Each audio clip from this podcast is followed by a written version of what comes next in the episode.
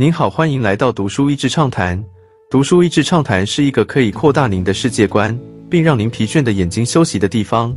短短三到五分钟的时间，无论是在家中，或是在去某个地方的途中，还是在咖啡厅放松身心，都适合。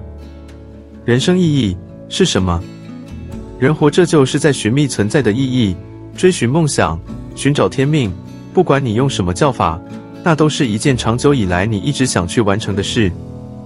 那可以是拥有一家咖啡厅，是找寻一个心灵伴侣，也许是去国外念书。那是一件你这辈子不去实现就会抱憾终身的事。在午夜梦回时，会百般后悔没去做的事，不见得要很有钱才能去做。只要你有勇气，就足以踏出追梦的第一步。牧羊少年奇幻之旅点出的课题：牧羊少年看着羊群，想：羊儿只管吃和睡，但我与他们又有什么分别？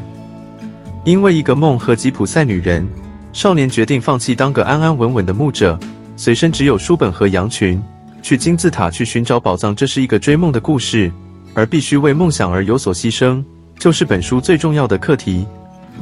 这个世上没有免费午餐，有的便有失，总不能没有取舍。如少年在旅途中，便卖掉了仅有的羊群和书本，两次被人骗去所有钱财，与爱人分离。只身去追寻宝藏，这些都是老生常谈。但那些得失，只在于追梦或不追梦吗？作者保罗·科尔赫 （Paulo Coelho） 曾在访谈中说过：“不实现梦想，其实也有代价。”少年在旅途中遇到了许多不同的人，其中一个便是面包师傅。面包师傅年轻时也想到处旅游，但他决定先卖面包，存好钱到老时，他便能到埃及生活。少年道。他应该去旅行，老人却说：“面包师傅有房子，牧羊人却睡在野外。”父母都比较希望孩子嫁给面包师傅，并接着说：“最后，别人怎样想变得比自己的天命重要。实现梦想，牺牲的是身外物，但不去实现梦想，牺牲的却是自己。当然，除了追梦，少年也碰上了爱情。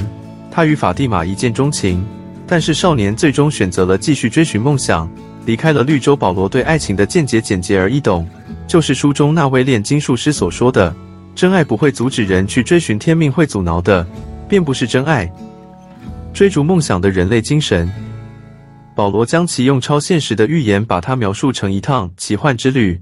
这是因为他认为，我们将永远不知道为什么会有这趟旅程，也不知道会怎么走过。只有上帝或你相信的神明可以给我们一些启示。读完本书。如果你已经走过了奇幻之旅，已经找到了天命，记得一件事：这一切尚未结束。活在当下，享受现在这一刻。如果你正在旅途之中，别忘了欣赏沿途的风景和周遭的美好。追寻梦想是你的天命，但你不用为了追寻梦想而放弃所有。